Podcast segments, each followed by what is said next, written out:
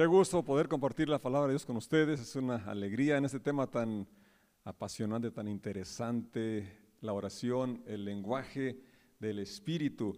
Y uno, el, el, punto que quiero tratar hoy es creo que el más difícil respecto a la oración, porque quiero comentar acerca de las oraciones que no tienen la respuesta que esperamos. Eh, yo creo que todas las oraciones tienen respuesta, pero no todas las oraciones Dios las responde como quisiéramos. ¿Es, ¿Es verdad esto? Sí, muchas oraciones que yo he pedido una cosa y viene otra. Nada menos hace ocho días, eh, Dios bendiga a José David, y si no escuchaste el mensaje de hace ocho días, te lo recomiendo, es fantástico, muy centrado, bíblico, y que lo creo, lo publiqué, y, pero realmente estaba yo cosechando, empezando a cosechar el domingo hace ocho días, y estaba la trilladora apenas el primer viaje, y llegó el agua, empezó a llover, y casi toda la semana estuvo lloviendo.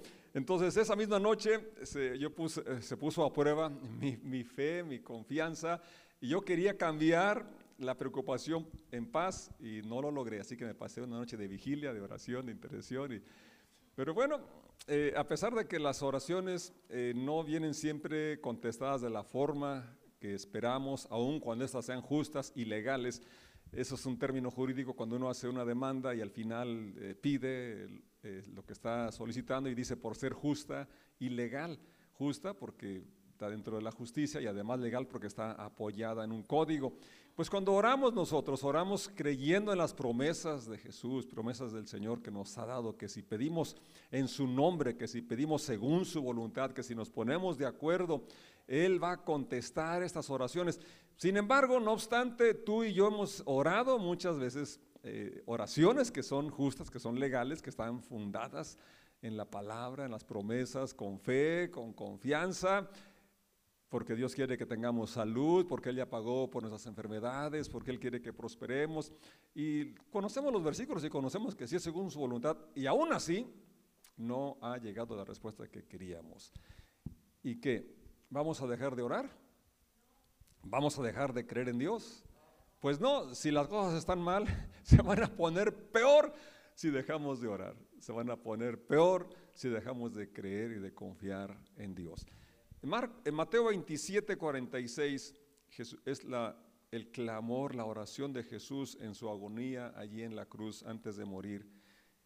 Y dice, como a las 3 de la tarde, Jesús gritó con fuerza, Elí, Elí, lama sabactani, que significa, Dios mío, Dios mío, ¿por qué me has desamparado? Y esa porción, esa oración de Jesús allí en, la cruz, es una cita del Salmo 22 que escribe David y que aunque David, como dice Pedro, siendo profeta, estaba anticipándose al sufrimiento eh, y otros eh, asuntos que pasaron en la vida, que se cumplieron puntualmente en la vida del Señor Jesús, era una experiencia que estaba viviendo David, que David siendo un hombre tan valeroso, con muchas victorias, eh, tan inspirado para adorar, alabar a Dios, también pasó muchos momentos de dificultad y muchos momentos donde él pues decía como el cielo brama por las corrientes de las aguas, así clama por ti, oh Dios, el alma mía. ¿Por qué hablaba de esa sed? Porque había esa sequía espiritual. ¿Por qué dice en el Salmo 13, hasta cuándo, Señor, me olvidarás para siempre? ¿Hasta cuándo esconderás tu rostro de mí? Pues porque sentía la lejanía de Dios. Parecía que Dios no lo escuchaba, parecía que Dios no estaba cerca de él. Y este Salmo, el Salmo 22, del verso 1 en delante, que escribe David, dice, Dios mío, Dios mío, ¿por qué me has abandonado? ¿Por qué estás tan lejos cuando gimo por ayuda? O sea que era, no era una oración mecánica, no era no una oración superficial, era un clamor, un gemir de la necesidad, de la angustia que estaba experimentando el salmista. Y dice el verso 2, cada día clamo a ti, es decir, no era una oración momentánea, no era de unos días, sino que habla de que ya tenía un tiempo prolongado, quizás pidiendo por aquella necesidad. Mi Dios, pero no respondes, pero no respondes. Cada noche levanto mi voz, pero no encuentro alivio. Qué tremendo es esto, ¿verdad? Cuando se prolonga la enfermedad, cuando se prolonga la necesidad, la angustia, y entonces sucede lo que eh, pasa a, a, todos los que no hay la respuesta que esperamos, empieza a debilitarse nuestra fe, empezamos a dudar de si Dios nos escucha. Y dice el verso 3, sin embargo, o sea, a pesar de que él siente lejanía, a pesar de que no encuentra alivio, a pesar de que no mira la respuesta de Dios, él voltea y ve la santidad de Dios, la pureza de Dios y la, soberanía de Dios y dice, estás entronizado, estás en el trono de, en las alabanzas de tu pueblo, en las alabanzas de Israel. Y luego en el verso 4 recuerda las historias que de generación a generación se habían transmitido de cómo Dios intervino para liberar a Israel de la esclavitud de Egipto. Y dice, nuestros antepasados confiaron en ti y los rescataste. Clamaron a ti y los salvaste. Confiaron en ti y nunca fueron avergonzados. Y luego se ve a sí mismo, pero yo soy un gusano, no un hombre. Todos me desprecian y me tratan con desdén. Decir, bueno, ¿qué pasó? Si eres el mismo Dios y soy parte del mismo pueblo, ¿por qué a ellos los trataste así y a mí me tratas de esta manera? Y luego es, uno de los conflictos que, surgen en nuestros corazones y mentes. ¿Por qué a unos sí les contesta según la petición y a otros no les contesta? Eh, en la mañana tuvimos una presentación del hijito de la licenciada Hilda y César estuvieron siete años orando por, ese bebé. Y comentaba, y ustedes son testigos, conocemos a matrimonios que han orado más de siete años y, no les ha dado el bebé. ¿verdad? Y quizás no se los va a dar, yo no sé, solo Dios sabe. Pero si nos preguntamos por qué a unos sí, por qué a otros no. En cuanto a la sanidad también, he orado por muchos enfermos y han sanado. Y he orado por otros muchos más que no han sanado pero yo voy a seguir declarando la promesa y la palabra del Señor. Y, David aquí está diciendo, bueno, a, ellos los salvaste y a mí no me has salvado. Todos, todos, los que me ven se burlan de mí, sonríen con malicia y menean la cabeza mientras dicen, este es el que confiaba en el Señor. Pues entonces que el Señor lo salve. Si el Señor lo ama tanto, que el Señor lo rescate. Estaba recordando que hace 41 años por ahí, 42 años, híjole. En el 79 yo estaba en Portland, Oregon, y el, mi pastor en aquel tiempo era el pastor Isaac Torres, él era invidente, y me dijo alguien que lo conocía donde yo trabajaba, oiga, ustedes creen en la sanidad divina, ¿verdad? Sí. ¿Y por qué no oran por su pastor para que Dios le regrese la vista? Pues sí, hemos orado para que Dios le regrese la vista al pastor Isaac Torres, pero Dios no se la regresó. Sin embargo, eh, a, él esta limitación no le impidió predicar y evangelizar. Él tomaba el directorio, bueno, le decía a una de sus hijas que tomara el directorio eh, de teléfonos y buscara los nombres hispanos y les marcara y él les, eh, evangelizaba por teléfono. Pero bueno, me acordé por esto, porque la pregunta que le hacían a, David, se burlaban de él, si el Señor los ama tanto, ¿por qué no sana a su pastor? En ese, me decían a mí, te han dicho a ti seguramente, ¿por qué Dios no sana a X personas y ha servido tantos años a Dios? ¿Por qué no le contesta esa petición si lo ha hecho con, con tanta devoción, con tanta fe? La verdad, la respuesta no la tenemos. Y dice el verso 9, sin embargo, me sacaste a, salvo del vientre de mi madre. Es decir, aunque en ese momento él sentía que no venía la respuesta que, él quería, que él necesitaba, ahora se traslada al, momento en que él viene a esta, a esta tierra y él dice, desde, desde el vientre de mi madre ha sido mi salvación. Desde que ella me amamantaba, me hiciste confiar en ti. A través de su madre ella pudo experimentar el amor y el cuidado de Dios. Y él podía ver que, aunque en ese momento tenía limitaciones, tenía necesidades, él podía ver la, la providencia, la mano de Dios usando a su mamá y a otras personas para guardarlo y para guiar su corazón y su confianza hacia Dios. Me arrojaron en tus brazos al nacer, si lo, lo, presentaron ante él. Desde mi nacimiento tú has sido mi Dios. Verso 11, no te quedes tan lejos de mí, porque se acercan dificultades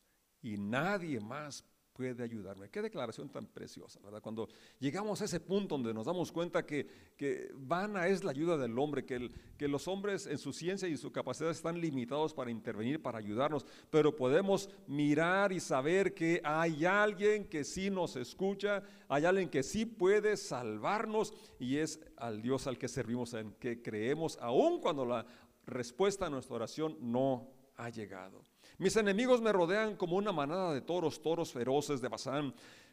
Me tienen cercado. Como leones abren sus fauces contra mí, rugen y despedazan a su presa. Mi vida se derrama como el agua y todos mis huesos se han dislocado. Mi corazón es como cera que se derrite dentro de mí.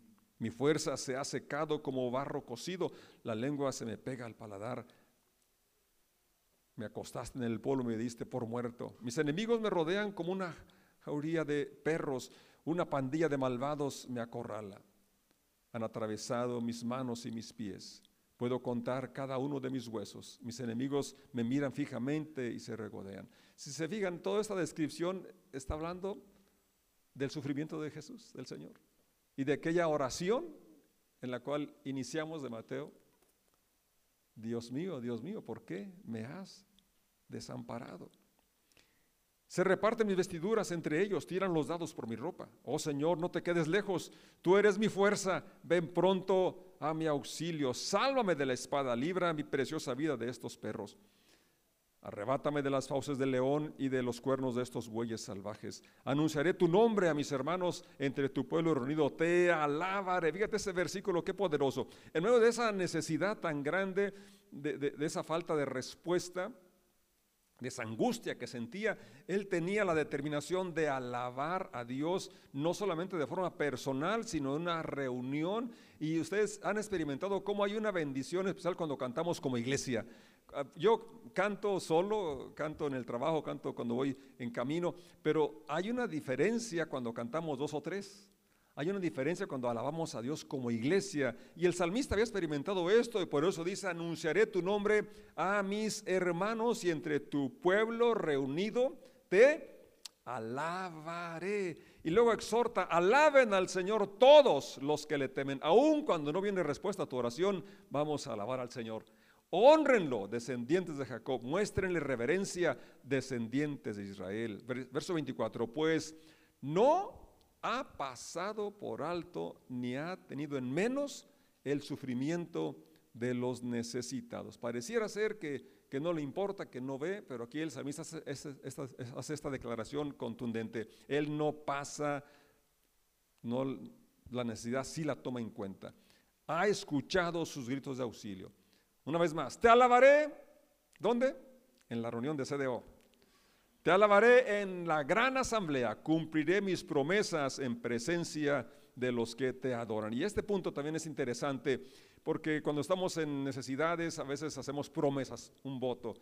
Si viene esta respuesta, voy a hacer esto, hacer esto otro.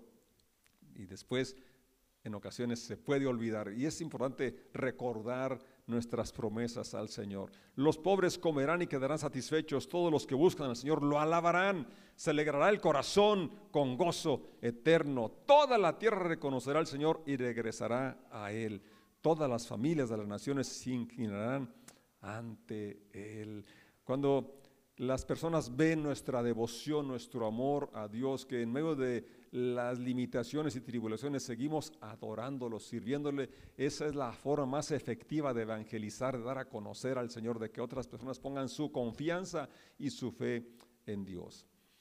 Pablo no estuvo exento de las dificultades y problemas y también de tener eh, una respuesta diferente a la que pedía en sus oraciones. Al menos lo que relata en Corintios, segunda carta a los Corintios, capítulo 12, versos 7 al 10, dice, aun cuando he recibido de Dios revelaciones tan maravillosas, así que para impedir que me volviera orgulloso, se me dio una espina en mi carne, un mensajero de Satanás para atormentarme e impedir que me volviera orgulloso. Pablo está hablando de unas revelaciones que dice en ese mismo lugar que no le era permitido dar cosas que él miró y experimentó tan preciosas. Pero era tanta el conocimiento, la revelación, que aquí dice él que se le fue dada esa espina, ese aguijón, dice en la Reina Valera, no menciona qué tipo de aguijón o qué tipo de espina, pero es algo molesto. Todos alguna vez nos hemos espinado, si alguna vez has pelado nopales o por ahí en un huizache, algún arbusto que tiene espinas, sabes que es algo que, molesta y a veces es una espina chiquita, pero una astilla, no sé, y, aunque sea muy pequeña, pero es algo que molesta. Y es lo que Pablo aquí menciona, esa espina, ese aguijón, que estaba allí y dice, dice dos cosas, para atormentarme, molestarlo, pero también impedir que se volviera orgulloso. Y este realmente a veces podemos sentirnos, ¿verdad?, que, podemos eh, solucionar todo con nuestra inteligencia, con nuestra capacidad, con nuestro ingenio, con nuestro trabajo, con nuestros recursos, pero a veces precisamente hay problemas que nos hacen eh, poner los pies en, la tierra y que somos vulnerables, que somos necesitados y que nos lleva a, a orar, a clamar con más intensidad, quizás como no lo habíamos hecho antes. Y Pablo es, preciso y dice que era para que no se volviera orgulloso. Y todos los seres humanos tenemos esa tendencia a volvernos arrogantes, orgullosos. Y dice, pero el punto es este, que él rogó, dice el verso 8, en tres ocasiones distintas. Le supliqué al Señor que me la quitara, que quitara esa espina, que quitara ese aguijón, esa enfermedad, eh, no sé qué molestia tenía, pero era algo que le molestaba. ¿Y qué fue la oración? ¿Cuál fue la respuesta a esa oración? Dice el verso 9, cada vez Él me dijo, el Señor le dijo, mi gracia es todo lo que necesitas, mi poder actúa mejor en la debilidad. Así que ahora me alegra jactarme en mis debilidades para que el poder de Cristo pueda actuar a través de mí. Pablo no era que estaba en pecado, porque luego es una de las acusaciones que pueden venir a nuestra mente, las dudas de por qué no viene la respuesta como yo la esperaba, pues quizás porque estaba en pecado, quizás porque me faltaba fe, porque no oré conforme a la voluntad de Dios, eh, porque no soy justo, porque pues la Biblia dice que la oración del justo, obrando eficazmente, puede mucho. Entonces vienen muchos razonamientos o, dudas a, nuestro, a nuestro corazón. Y vemos aquí este ejemplo de Pablo que no, era ese, no ese es el caso cuando la respuesta no es según como la pedimos, porque lo que Dios le dice no, no es un reproche de porque le falta fe o porque no oró conforme a la voluntad de Dios. Él, Dios le dice, bástate mi gracia. Mi gracia es todo lo que necesita. No te voy a quitar ese aguijón, no te voy a quitar esa espina. Mi gracia es más que suficiente. Ojalá que pudiéramos nosotros sentirnos satisfechos con la gracia de Dios y esperar en su misericordia con paciencia hasta que venga la respuesta que esperamos o otra respuesta según su voluntad, pero que podamos continuar creyendo en Él. Job dijo una declaración, aunque me mate, voy a seguir esperando en él. Y luego también fue más allá, mis ojos lo van a ver, yo sé que mi redentor vive y él me levantará aún después de deshecha esta mi carne, mis ojos lo han de ver. Que tú y yo podamos tener una confianza completa en la redención, en la salvación que tenemos en Cristo Jesús y que es lo más importante, como Él les dijo a los apóstoles cuando regresaron contentos de que miraban milagros por sanidades y que habían echado fuera demonios en su nombre, les dijo, no se alegren tanto por eso, sino porque sus nombres están escritos en el libro de la vida. Que cada uno podamos tener esa convicción, esa confianza de que aunque aquí en la tierra pudiéramos tener limitaciones y problemas, podamos saber que no estamos solos y que tenemos nuestro nombre escrito en el libro de la vida porque el Señor lo ha escrito. Y podamos decir como Pablo, verso 10 de esta porción que estamos leyendo de segunda a los Corintios capítulo 12. Es por esto que me deleito en mis debilidades y tomando como debilidad aquel aguijón o aquella espina y en los insultos, en las privaciones, persecuciones y dificultades que sufro por Cristo, pues cuando soy débil, entonces soy fuerte. Voy a invitar que oremos. Padre, te damos gracias porque tú nos has alcanzado en tu misericordia y por tu favor inmerecido nos has salvado, has quitado la culpa, la, la carga de condenación y has abierto un camino vivo, nuevo, por el cual nos acercamos confiados ante tu trono de gracia que podamos tener esa certeza, esa voz que habla a nuestro corazón, así como le hablaste a Pablo, bástate mi gracia. Que podamos tener esa confianza de que eres un Padre bueno que nos escuchas y sabes lo que es mejor para nosotros. Podamos reconocer tu soberanía y lejos de perder la fe, la confianza en ti, las necesidades nos acerquen más a ti y podamos saber que esto va a pasar y que tu presencia está con nosotros según tu promesa, levantándonos, sosteniéndonos. En el nombre de Jesús declaro tu bendición para cada persona que está por años batallando con una enfermedad, luchando con el cáncer, luchando con otras enfermedades terminales. En el nombre de Jesús, así como tú oraste por Pedro que su fe no faltara, yo ruego que la fe de mis hermanos y hermanas no falte, que tu presencia les fortalezca, les dé el ánimo, la fortaleza que necesitan. Que puedan oír tu voz. Bástate mi gracia. En el nombre de Jesús, a ti toda la honra, toda la gloria. Amén. Amén. Alguien escribió un poema muy bonito y habla de cómo centrar nuestro corazón y atención en Dios por lo que Él es, no por lo que nos da. Y dice, no me mueve mi Dios para quererte el cielo que me tienes prometido, ni me mueve el infierno tan temido para dejar por eso de ofenderte.